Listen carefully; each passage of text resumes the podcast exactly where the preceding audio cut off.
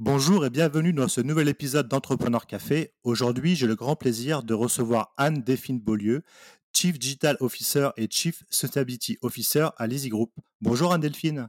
Bonjour Xavier. Alors Anne-Delphine, la première question pour ouvrir le podcast, est-ce que tu peux nous expliquer en quoi ça consiste être CDO et CSO et qu'est-ce que l'Easy Group? Alors, je vais démarrer par euh, l'Easy Group. L'Easy Group, c'est une société industrielle familiale qui a été créée en 1777, donc euh, un peu avant la Révolution française, et qui œuvre aujourd'hui dans trois grands secteurs. Le secteur de l'aérospace, le secteur de l'automobile et le secteur du médical nous construisons des solutions d'assemblage pour ces trois secteurs. Euh, c'est un groupe qui fait autour d'un milliard cinq euh, d'euros de chiffre d'affaires, un peu plus de 10 000 employés dans 13 pays à travers le monde. Effectivement, j'occupe au sein de ce groupe les fonctions cumulées de directeur de la transformation digitale et de directeur de la RSE. En quoi ça consiste dans les grandes lignes, ces deux fonctions? Alors, ce sont deux fonctions qui sont euh, des agents de changement. Ma raison d'être, c'est de, préparer et d'aider l'organisation LISI à anticiper euh, les, besoins euh, futurs, à s'y préparer et à mettre en œuvre un certain nombre de projets qui conduisent ce changement, que ce soit un changement lié aux technologies digitales dans l'industrie, ce qu'on appelle l'industrie 4.0, euh, mais également aux technologies digitales qui impactent euh, soit tout un chacun dans l'entreprise, soit une fonction en particulier, genre rachat ou finance. Euh, et puis, je suis aussi un agent de changement. Et donc, j'utilise également aussi les nouvelles technologies sur la partie trajectoire de décarbonation de l'entreprise et également sur la partie diversité, attractivité et inclusion, où on essaye d'aller vers des modes un petit peu nouveaux pour, pour accroître la visibilité et l'attractivité du groupe Lisi.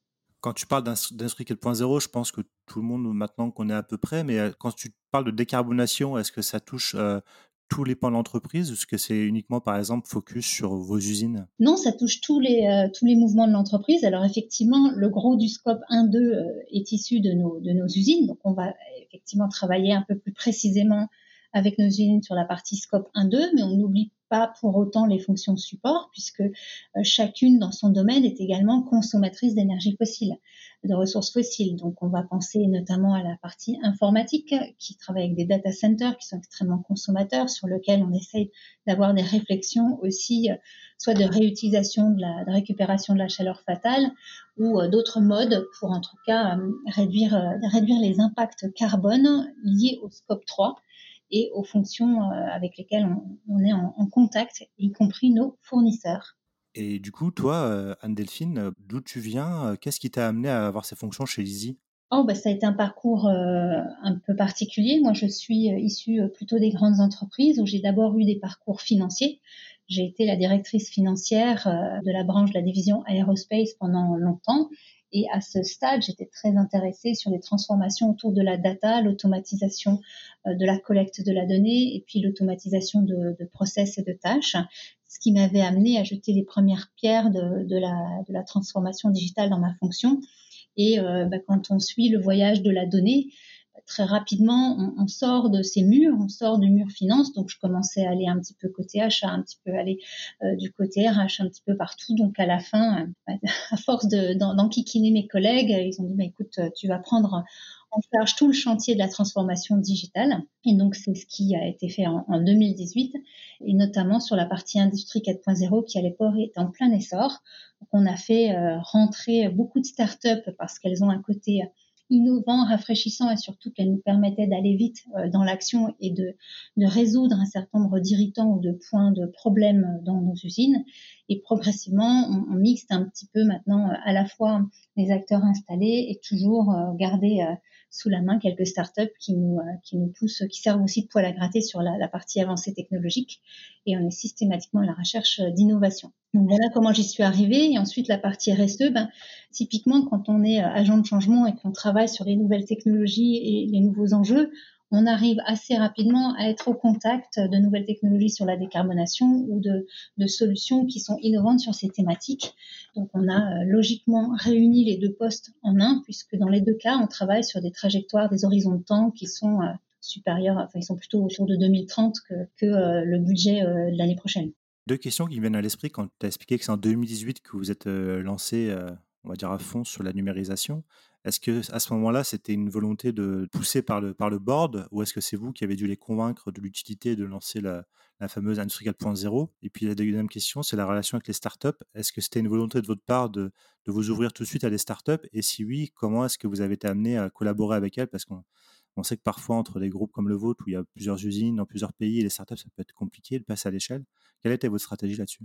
Alors sur la première question, je dirais que en fait c'était un alignement des planètes. Il y avait à la fois euh, des discussions au niveau du board et puis avec nos, principaux euh, donneurs d'ordre, nos grands clients, et puis euh, et puis de mon côté qui poussait aussi par l'interne. Et donc en fait on a eu l'impression que ça sortait au moment où et par l'interne et par l'externe il y avait cette, ce besoin qui s'exprimait et ce qui a conduit à créer la fonction et, et effectivement, j'ai eu la chance de participer à cette création de fonction et, j'en suis très heureuse.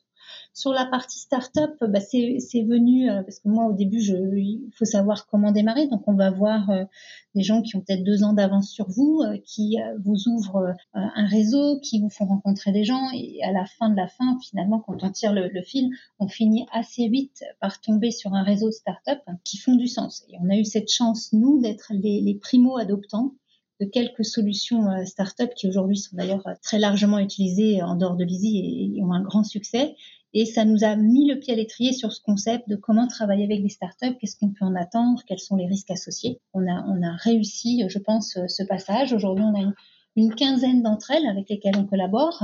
On en a cinq à six qui sont euh, réellement bien installées dans notre paysage, qui sont au-delà de 15 à 20 usines et puis quelques autres qui sont plus euh, encore en mode expérimental, dans lequel on a peut-être une ou deux usines qui sont sur la solution. Donc c'est venu euh, en grande partie par les rencontres, et puis après le succès appelle le succès. C'est-à-dire quand vous avez réussi euh, un, joli coup, bah, vous avez envie d'en faire un autre, et puis les gens finissent par vous connaître. Aujourd'hui, il y a beaucoup de startups qui viennent spontanément vers nous, et, c'est ça qui est bien. Mais il n'y a pas que des startups, hein. on continue aussi à travailler avec des grands comptes. Il faut trouver le bon partenaire. Donc la start-up, c'est un petit peu l'aiguillon qui, euh, qui est novateur, euh, mais il y a encore beaucoup de choses à construire. Il n'y a pas toujours la gouvernance euh, carrée et la méthodologie carrée dans les solutions. en revanche, ils sont nés avec le voyage de la donnée. Donc en fait, ils ont déjà largement simplifié cette partie-là. Et puis des acteurs plus installés, ben c'est l'inverse. Ils apportent un socle méthodologique. en revanche, ils sont moins à l'aise sur l'expérience utilisateur, sur le design graphique et sur le voyage de la donnée il y a moins d'automatisation de collecte euh, et de, transformation de données dans, certains acteurs installés.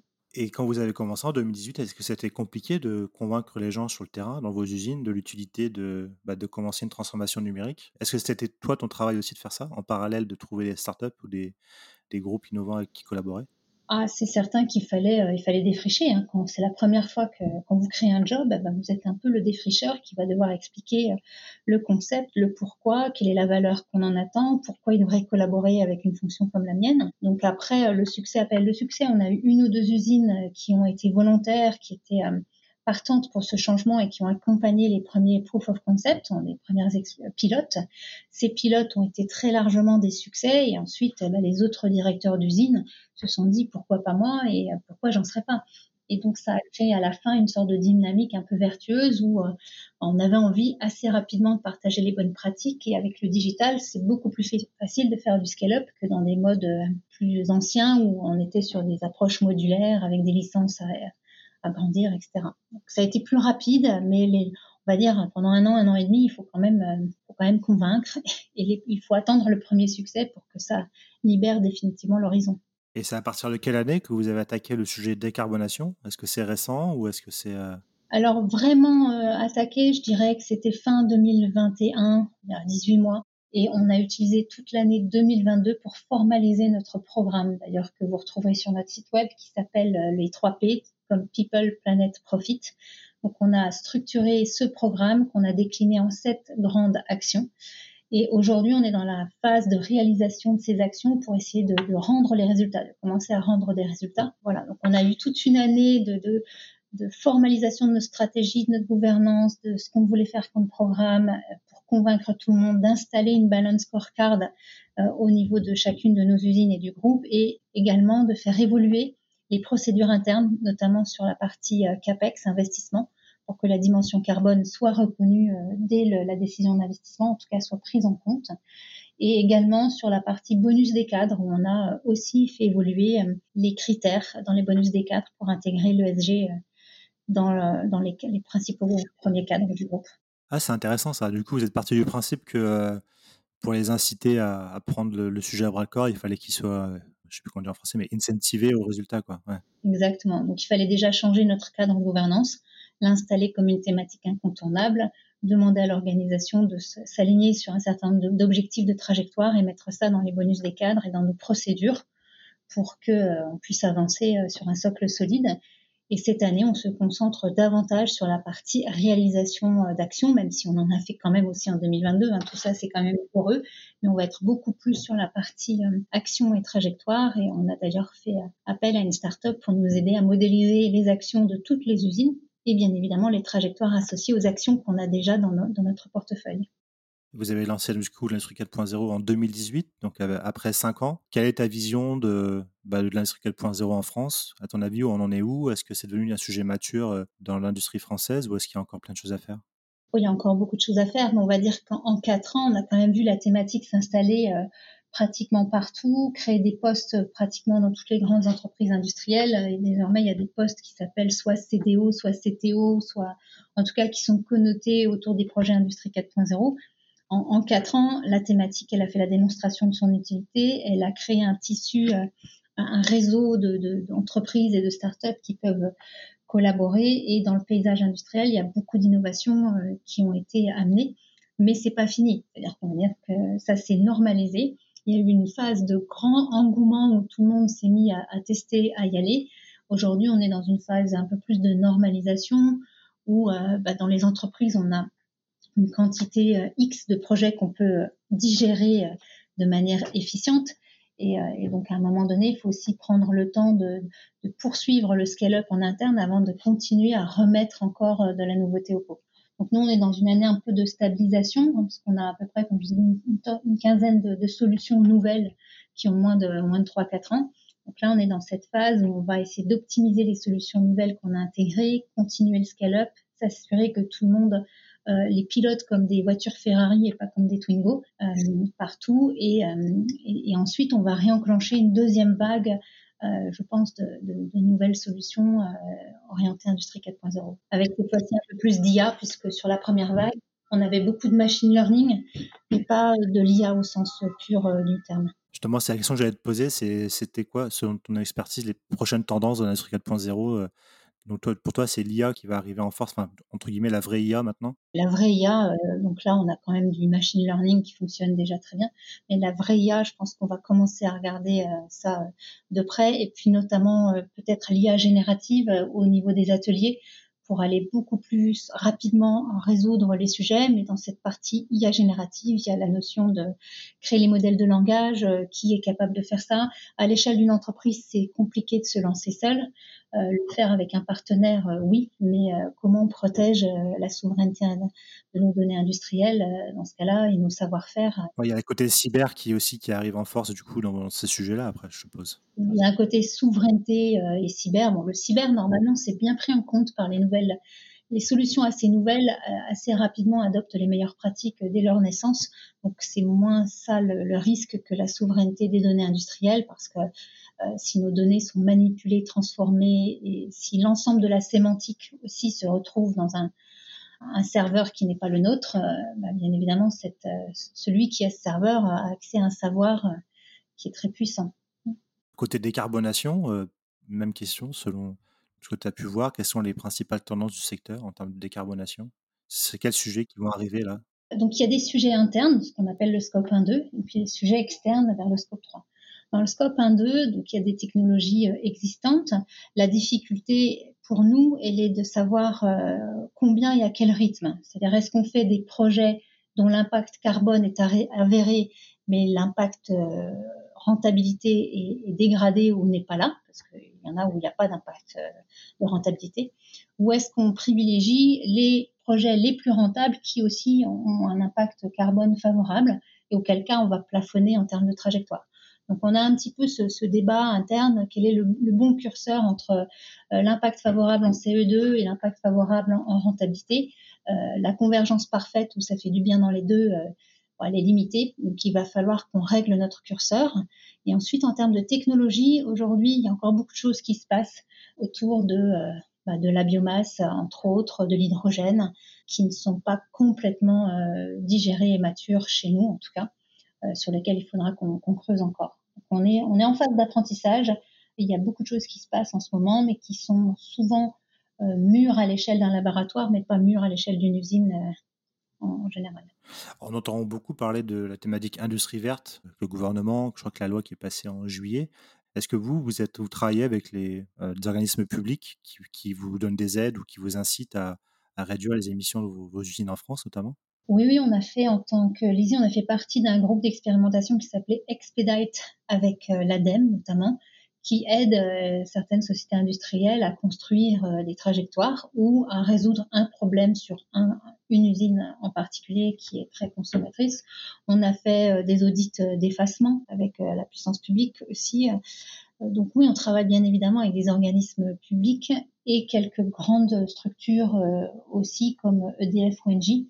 Voilà, on a aussi toute une campagne où bah, tout simplement on a déjà accru le nombre de capteurs connectés sur la partie énergie, gaz, eau, pour pouvoir avoir les consommations euh, au plus proche du temps réel et surtout euh, une collecte de la donnée beaucoup plus fiable que, les données monétaires. donc on travaille, oui, avec ces grands États. Concernant les subventions, on a bénéficié des certificats d'économie d'énergie, notamment sur la partie plan de comptage et équipement de capteurs dans nos usines en France. Sur la partie, je crois que c'est Scope 3, la relation avec les fournisseurs, est-ce que vos fournisseurs, ils sont aussi impliqués dans cette transformation de décarbonation? Est-ce que vous, avez une facilité à aller vers eux pour monter des plans pour les aider aussi à se décarboner? Est-ce qu'il y a des process dans ce sens-là?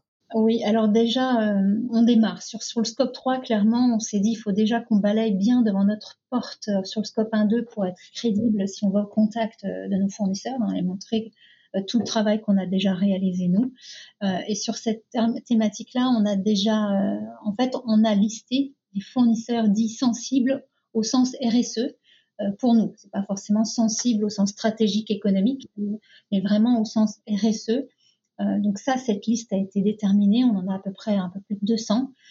et sur ces 200-là, on, on, souhaiterait pouvoir engager un contact avec eux pour voir dans quelle mesure euh, ils sont aujourd'hui outillés en termes de RSE et quels sont leurs projets qui pourraient potentiellement restituer euh, de la valeur au sens CO2 euh, sur notre trajectoire carbone? mais on n'a pas encore complètement été au contact. Hein. donc là, on est plutôt dans l'étape, on structure la méthode, la démarche, on a identifié ceux avec lesquels on souhaitait se coordonner et on, va sans doute lancer dans les mois qui viennent un webinaire RSE avec nos fameux 200 fournisseurs. Euh, est-ce qu'on en fait euh, un webinaire commun ou est-ce qu'on en fait 20 par 20 euh, On n'est pas encore tout à fait au clair. Est-ce qu'on fait les Français d'un côté, les étrangers de l'autre? On cherche un petit peu le bon curseur, on observe ce qui a été fait chez, chez des groupes plus avancés que, que les nôtres pour savoir est-ce qu'ils ont raisonné par commodité ou est-ce qu'ils ont mis tout le monde à la même enseigne en disant c'est la même thématique pour tous. Et tu disais que tu étais aussi responsable de tout ce qui était égalité et diversité, si je ne dis pas de bêtises? Attractivité, diversité, inclusion. Alors, je suis pas la seule responsable, hein, c'est forcément une, responsabilité partagée avec la fonction RH. Néanmoins, euh, effectivement, on utilise un petit peu le, mindset et les nouvelles technologies pour, booster un petit peu l'organisation.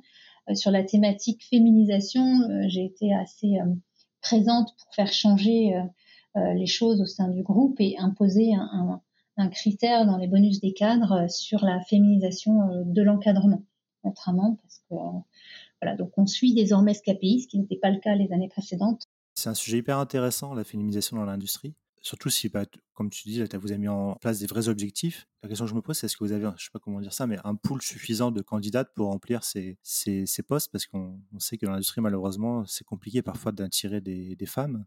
Est-ce que comment vous les attirez en amont pour qu'après elles puissent monter dans l'organigramme et devenir euh, directrices, par exemple? Alors, on a euh, le, portefeuille interne, hein, notre pool interne de, femmes déjà présentes sur lesquelles on va aussi travailler à identifier les potentiels, à aider à faire la promotion et à, faire grandir certaines d'entre elles.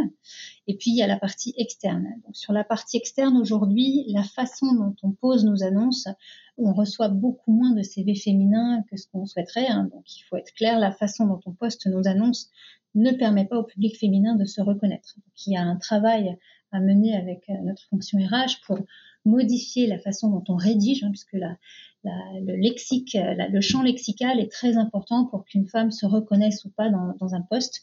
On, doit faire ce travail-là. Ensuite, il faut aussi faire la promotion de l'industrie auprès euh, de la jante féminine hein, pour que les jeunes femmes s'autorisent à regarder ce, secteur.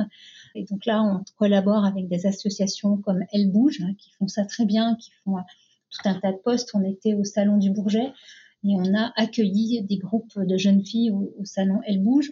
On a quelques marraines qui tournent dans les écoles aussi pour faire la promotion des métiers dans l'industrie et montrer euh, en quoi ce sont des carrières euh, motivantes, passionnantes et, qui sont euh, tout à fait ouvertes aux femmes et même au contraire très ouvertes puisqu'on est dans une phase où on aimerait augmenter la proportion de femmes.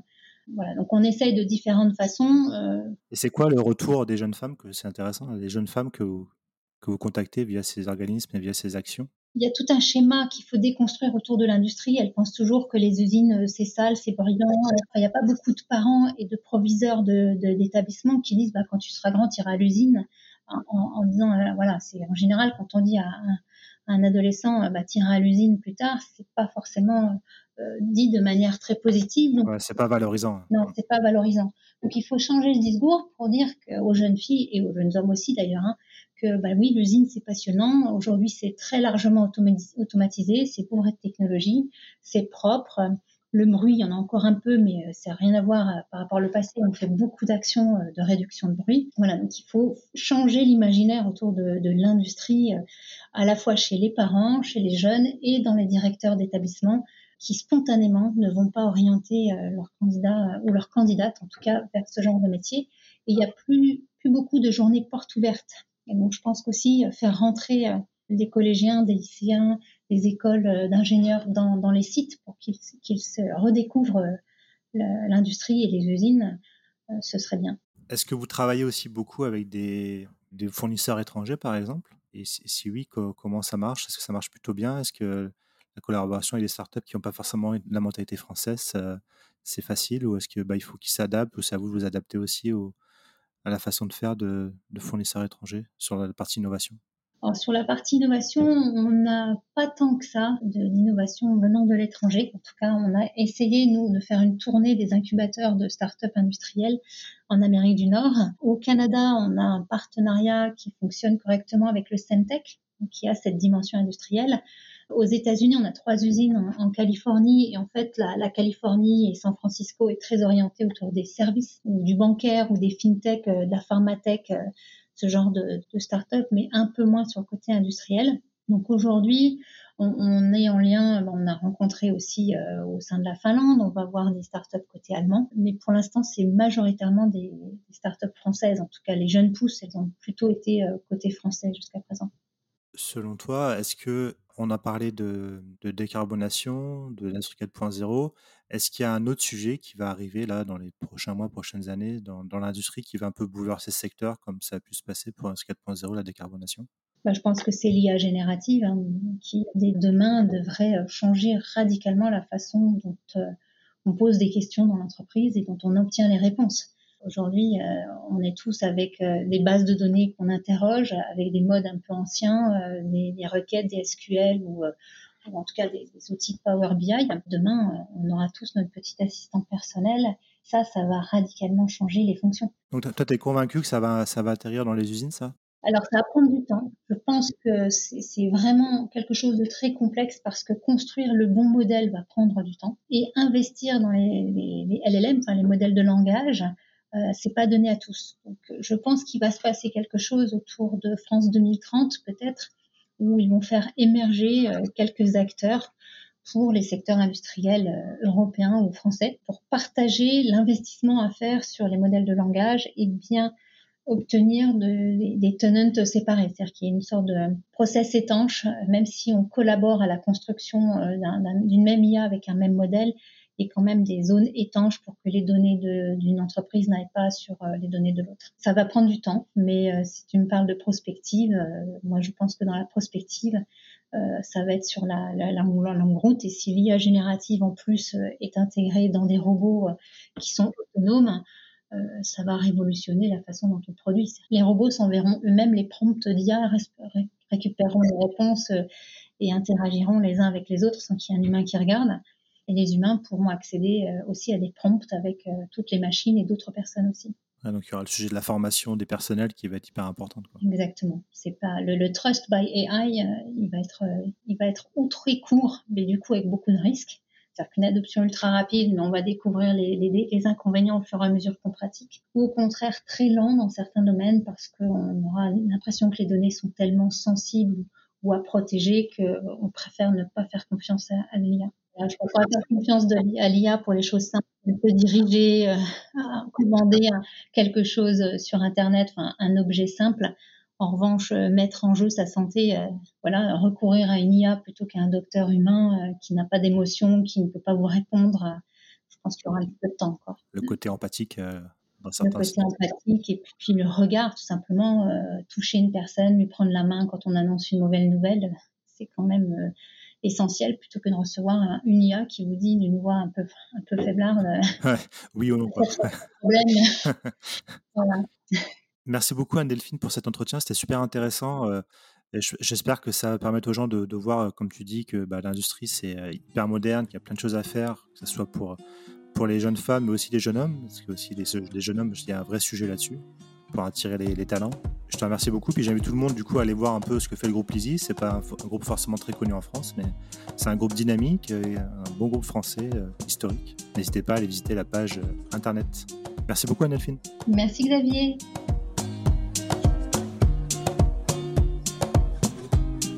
Et voilà, merci à tous de nous avoir écoutés jusqu'au bout.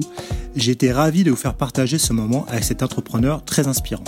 N'hésitez pas à nous soutenir et laisser vos commentaires sur nos réseaux sociaux LinkedIn, Twitter et Instagram, ou bien encore nous laisser 5 étoiles et un avis sur Apple Podcast. Nous vous donnons rendez-vous jeudi prochain pour le prochain épisode de nos podcasts. À jeudi!